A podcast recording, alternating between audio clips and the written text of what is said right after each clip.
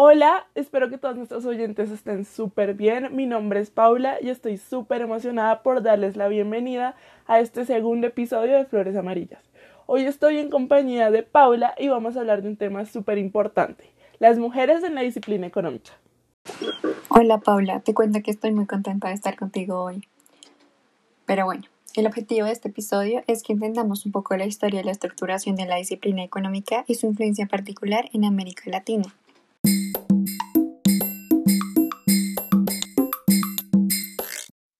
Bueno, entonces, como sabemos, las mujeres históricamente han sido sometidas por las normas y tradiciones patriarcales. Entonces, esto trajo como consecuencia un impacto negativo en cómo actualmente las mujeres nos desarrollamos en el área laboral, familiar, universitario y en nuestra cotidianidad. Así es, pero primero mencionemos algunas cifras y hechos. Por ejemplo, según ONU Mujeres Colombia, la brecha salarial nacional de género promedio es del 12,1%. Esto significa que las mujeres perciben el 87,9% de lo que ganan los hombres. Esta brecha es menor conforme el nivel educativo aumenta, pero incluso así, las mujeres con educación superior ganan menos que lo que los hombres en su mismo nivel de estudios. Y también tenemos que tener en cuenta que para el 2018 la tasa de ocupación de las mujeres era tan solo un 47%, mientras que la de los hombres se mantuvo estable en un 72%. Y no debemos dejar de lado el trabajo no remunerado que brindan las mujeres y que claramente no es percibido. Estas cifras son lamentables, pero también aplica a otras, a otras esferas, por ejemplo en la política. Digamos, la representación de las mujeres en el Parlamento a nivel mundial es de solo el 24,3%. Esto indica que hay una mujer cada cuatro personas en estos, en estos espacios. Y pues claro, todas estas situaciones que acabamos de mencionar se presentan a nivel mundial, pero también se presentan dentro de la disciplina económica, donde ha existido una subrepresentación histórica de las mujeres. Y pues claro, tampoco podemos dejar de lado cómo ha evolucionado el rol de la mujer dentro de la sociedad a lo largo de la historia. Gracias a esta evolución es que actualmente las mujeres nos podemos eh, incursionar en áreas en las que antes no era posible, ¿no? Entonces tenemos el mercado laboral a partir de finales del siglo XVIII y también tenemos en la política en Europa a partir de 1910 y en Colombia a partir de 1956. Claro, Paula. El contexto tiene mucho que ver sobre lo que decidimos hacer. Por ejemplo, muchos de nuestros oyentes jóvenes querrán vivir de actividades relacionadas con las redes sociales, aprovechando el boom que hoy tienen.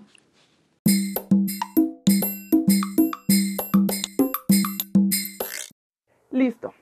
Hablemos sobre el inicio de la economía moderna con el famoso Adam Smith. Él en 1776 publicó su famosa obra llamada Investigación del origen y causa de la riqueza de las naciones. En el contexto de la época se estaban viendo grandes cambios en la forma de producción, ya que se estaba difundiendo alrededor del mundo y alrededor de Europa todo este tema de la revolución industrial. Así es, las nuevas tecnologías y los coletazos de la ilustración nos dejan inmersos en un tiempo de cambio.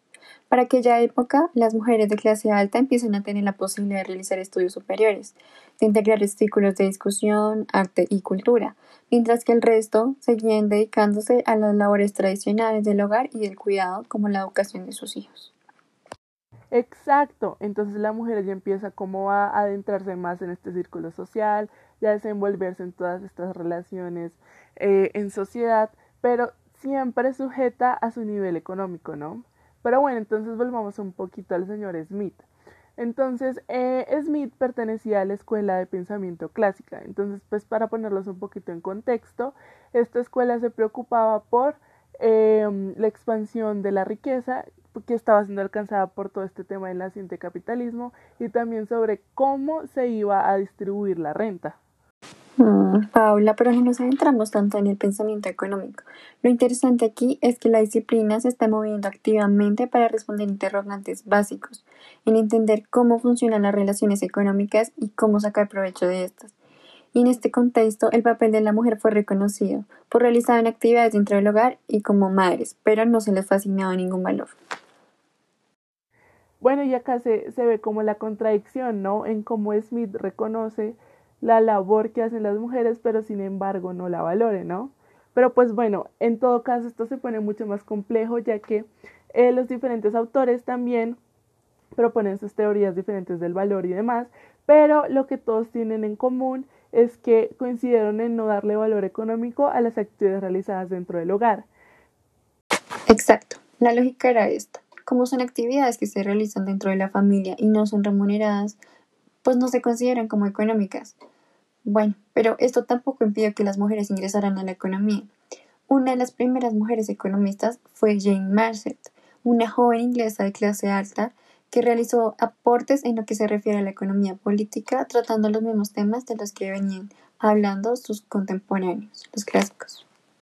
Sí, sí he tenido la oportunidad de escuchar sobre ella, ¿sabes? Ella no solo escribió las conversaciones sobre economía política, que fue publicada en 1816, sino que ella también escribía sobre otras disciplinas, así como la filosofía, como la química, y pues bueno, o sea, como podemos imaginar, claramente ella tuvo el privilegio de realizar estudios superiores y desenvolverse en ámbitos cultos, ¿no? Pero pues este era un privilegio que no todas las mujeres, de hecho, la mayoría de las mujeres no tenía. Justamente, Paula, como lo acabas de mencionar, era un verdadero privilegio. En el siglo XIX seguía estando presente un desbalance entre los dos géneros. De hecho, este aspecto es perfecto para introducir a Harriet Taylor Mill, una economista que fue escrita por el famoso Nobel, también economista, Friedrich Hayek como, abro comillas, a la delicadeza de su figura se unían fuertes convicciones y emociones que le empujaron a rechazar rigidezas sociales y rancias costumbres de la época en la que la mujer se encontraba bajo la tutela de los hombres como inferior intelectual y excluida de muchas actividades que aquella hubiera querido llevar a cabo. Cierro comillas. Y pues bueno, si analizamos un poquito esta cita, como que podemos quedar en cuenta de cuál era el papel de la mujer en esa época, donde a pesar de que ya la mujer estaba como empezando a entrar en estos círculos académicos y políticos, que entre comillas eran exclusivos para hombres, seguían siendo subestimadas y seguían siendo consideradas dependientes a, estas figuras masculinas superiores, así como sus maridos, sus padres, sus hermanos, y también tenían la obligación de ser madres y de encargarse de este trabajo no remunerado que es el cuidado del hogar. Contra todo esto estaba Harriet. Esta economista publicó un artículo en 1851 llamado La liberación de las mujeres, en él expuso su inconformismo hacia las costumbres que delegaba a las mujeres como inferiores y abogaba por la educación como medio para lograr la emancipación y también defendía el derecho a votar. Uf, pero es que estas ideas eran súper importantes, ¿no? Pero pues qué mal que tuvo que transcurrir literalmente medio siglo para que las mujeres empezaran a votar en los primeros países en los que se las permitieron. Y pues en Colombia casi 100 años. Sí, como era de esperar, el movimiento sufragista tuvo varios detractores. Mm, pero también es importante mencionar a John Stuart Mill, segundo esposo de Taylor, y quien reconoció en su autobiografía que fue fuertemente influenciado por su esposo, y allí se reconoce el trabajo que ella hizo y su lucha por las igualdades y libertades política y económica de las mujeres.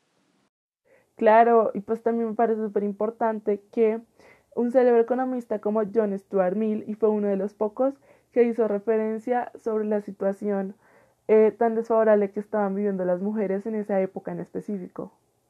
Con el tiempo, más y más mujeres se formaron como economistas. por ejemplo, eh, Mary Bailey Marshall, quien llegó a ser exitosa profesora de economía en Cambridge. Por otro lado, tenemos a Nielsen Gerrit Faussel, eh, que luchó por la igualdad salarial y la libertad de entrada eh, de las grandes industrias, o oficios calificados, formación profesional y el poder político. También hay otras muchas eh, que se pueden destacar en este ciclo. Igualmente debemos mencionar a economistas que lastimosamente no son reconocidas, tales como Beatrice Webb, Rosa Luxemburgo, Clara Elizabeth Collett, Elizabeth Burishon Peter, que fueron unas economistas que trabajaron y escribieron sobre economía política, educación, temas laborales y sociales. Así es, Paula, debemos reconocerlas porque sus aportes son realmente interesantes. Sin embargo, es un hecho que la participación de las mujeres en la disciplina es mucho menor que la de los hombres. Además, hay un dato curioso, bueno, no tan curioso. Me sonaron muchos apellidos conocidos. Schumpeter, Mill, Marshall, todos ellos son economistas, hombres muy conocidos. Exacto, Paula. Todos ellos fueron esposos de las economistas brillantes que en muchos casos influyeron y aportaron mucho en los trabajos que hoy en día son estudiados. Sin embargo, por el hecho de ser mujeres, lastimosamente, no tienen el mismo nivel de reconocimiento que sus esposos. Sí, pero no todo está perdido. Espacios como este son importantes para reconocerlas. Pero bueno, o sea, si seguimos avanzando en el siglo XX, nos encontramos ya con una situación diferente, ¿no? Para este momento ya el capitalismo estaba bien establecido y las mujeres cada vez pasito a pasito se estaban insertando en el mercado laboral. Un aspecto a destacar es la importancia de las guerras mundiales para que este hecho eh, sucediera, para que se diera la inserción de las mujeres. Claro, gran parte de la mano de obra, es decir, hombres, tuvieron que ocuparse en la guerra, por lo que las mujeres tuvieron que sustituirlas en muchas de sus labores, pero claro, no les iban a pagar igual. Las contrataban a un salario menor. Por ejemplo, durante la Primera Guerra Mundial en Francia y Gran Bretaña, más de medio millón y medio de mujeres trabajaron en fábricas de armamento, según la National Geographic. Claro, pero no todos los hombres decidieron ir a la guerra. Eh, unos pocos decidieron continuar con sus trabajos en las fábricas y estos se preocupaban porque ellos pensaban que al ver ese salario menor de sus compañeras también podría afectar su salario. Y pues claro, fue toda esta brecha salarial y su falta de participación en la política que llevó a las mujeres a manifestarse. Sin embargo, cuando se terminó la guerra y ya regresaron los hombres a sus trabajos, la brecha salarial siguió aumentando mucho más. Pero bueno, ahora dejemos un poco de lado la historia económica y centrémonos en un tema que al igual que el anterior es muy interesante y es un poco más cercano al nuestro, el desarrollo de América Latina.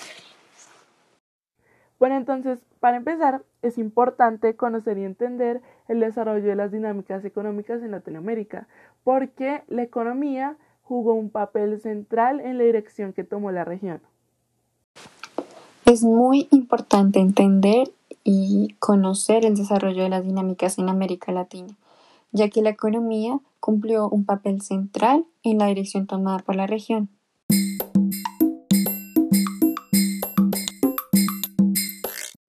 Bueno, para esta parte eh, vamos a centrarnos en el trabajo de Verónica Montesinos de 2001 que pueden encontrar en la descripción de este podcast. Bueno, entonces, para entender esta dinámica, esta interacción entre la economía y la política, es necesario tomar un punto de partida, que es el contexto latinoamericano en 1970. Entonces, para esta década, en los países dominaban las dictaduras militares. Entre estas tenemos como a en Argentina, Pinochet en Chile, Batista en Cuba, Rojas Pinilla en Colombia y muchas más. Pero no fue hasta los 80 que empezaron los movimientos para lograr esta transición de regímenes autoritarios a la deseada, entre comillas, democracia gubernamental. Y pues ya para los 90 los países contaban con una democracia instaurada, a excepción de, de Cuba. Bueno, pero es que eso no era todo, o sea, es que en estas décadas estaban cargadas de muchas tensiones, tanto políticas como económicas. Y pues resulta que a inicios de los 80 se estaba dando la gran crisis de la deuda en Latinoamérica. Entonces, eh, esto porque se dio fue por la imposibilidad de varios países de pagar la deuda externa que tenían con los organismos internacionales. Entonces, debido a esta crisis, eh, tomaron decisiones radicales pues para mitigar sus efectos. Entonces, los objetivos de política estaban centrados a reducir pues el impacto de esta crisis, este impacto tan grande que estaba teniendo sobre la economía. Eh, tanto así que la CEPAL llamó a, esta década la década perdida. Y pues dado este contexto de crisis, las élites gubernamentales empezaron a rediseñar la política mm, de una manera más técnica y pues más dirigida a los objetivos de política que me acaba de mencionar Paula. Eh, pues por esto decidieron incorporar a los expertos económicos, o sea que los incorporaron en calidad de consejeros del Estado, pero en realidad ellos eran los que formulaban las políticas. Entonces, claro, aquí llevó a todo este contexto que estaba sucediendo alrededor de los economistas a que la disciplina económica suprimiera la participación de las demás disciplinas por el hecho de que todas estas decisiones de política tenían que pasar a través como de este filtro de economistas que estaban pues en la cúspide y se veían como los máximos representantes eh, en esta jerarquía de hacedores de políticas. Exacto. Y aquí es cuando entra la importancia de la corriente económica predominante en esta etapa, es decir, la ortodoxia, y toda su ideología fue trasplantada a las políticas públicas. Y claro, fue justo este el problema, en que la ortodoxia se centra en cuestiones del mercado competitivo, de liberación comercial, financiera y pues todo eh, alineado a las necesidades de las organizaciones extranjeras, pero estas no estaban alineadas con todos los esfuerzos que estaban desarrollando las mujeres por un gobierno mucho más inclusivo e igualitario. Ajá. Entonces, esta ola de democratización que se inició junto con el impacto de la simultánea crisis de la deuda vio a forjar una, una estructura democrática frágil y limitada. Eh, por esto, como lo menciona Verónica en su artículo, es justamente la democracia el elemento base necesario para lograr cambiar las normas de interacción de género preestablecidas. Es el mecanismo por el cual se puede discutir y tomar decisiones interseccionales, no reduciéndose solo a género, clase y raza. Entonces, pues claro, toda esta situación y el contexto en el que se está desarrollando imposibilitaba la solución de uno de los principales problemas que determinan el papel marginal de la mujer, ¿sí? que es la jerarquía política social. Sin embargo, las mujeres en la época empezaron a realizar debates, conferencias y diversos movimientos em, y todo en pro de reafirmar y legitimar la lucha contra la discriminación, pues que ya se había iniciado. A lo que estás diciendo, Paula, podemos sumarle que en este momento los gobiernos y distintas organizaciones a nivel mundial empezaron a destacar la importancia de la corrección de esta marginalización persistente acerca de los temas de género y también a tener una visión más clara de lo que significaba la democratización a favor de la mujer. Bueno, o sea, pues como se pueden imaginar, no todo es color de rosa. Entonces, dichas políticas woman friendly que estaban dirigidas a beneficiar a la mujer no llegaron exactamente a cumplir este objetivo, ¿no? Por ejemplo, em, como lo menciona Verónica Montesinos en su artículo del 2000, eh, la cuota mínima de mujeres en el Parlamento, esto se podía ver más como un techo de cristal, más no como una ayuda Em, entonces, pues estas políticas derivaron en la reafirmación de barreras de género ya existentes e imposición de nuevas. Bueno, pues como sabemos, las élites políticas están dominadas en su mayoría por hombres. Entonces, ¿qué van a hacer ellos? Pues reflejar su poder patriarcal en la forma de hacer política. Pues de esta manera dejan de lado a las mujeres en la agenda de la democratización y esta situación impide un verdadero cambio en la posición de las mujeres en la esfera política. Bueno, Paula, y ya para ir concluyendo, me parece importante mencionar que al analizar de forma general el contexto, pues nos damos cuenta que los objetivos perseguidos por los hacedores de política eran cerrados e invisibilizan los sesgos de género presentes. Entonces, ¿a qué nos lleva esta situación? A que precisamente esta postura desfavorable de las mujeres se agudizara dentro de la disciplina económica.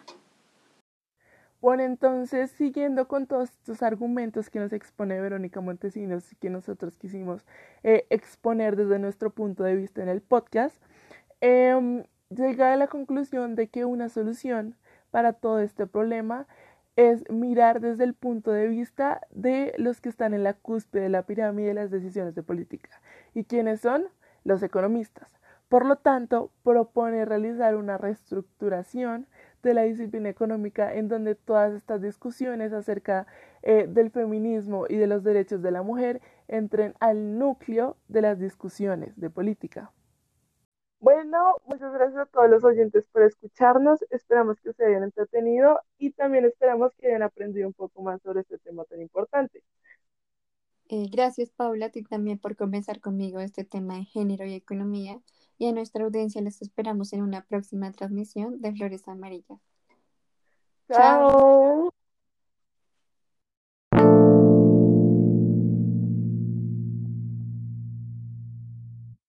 Muchas gracias a todos los oyentes por escucharnos. Esperamos que se hayan entretenido y esperamos que hayan aprendido un poco más sobre este tema tan importante.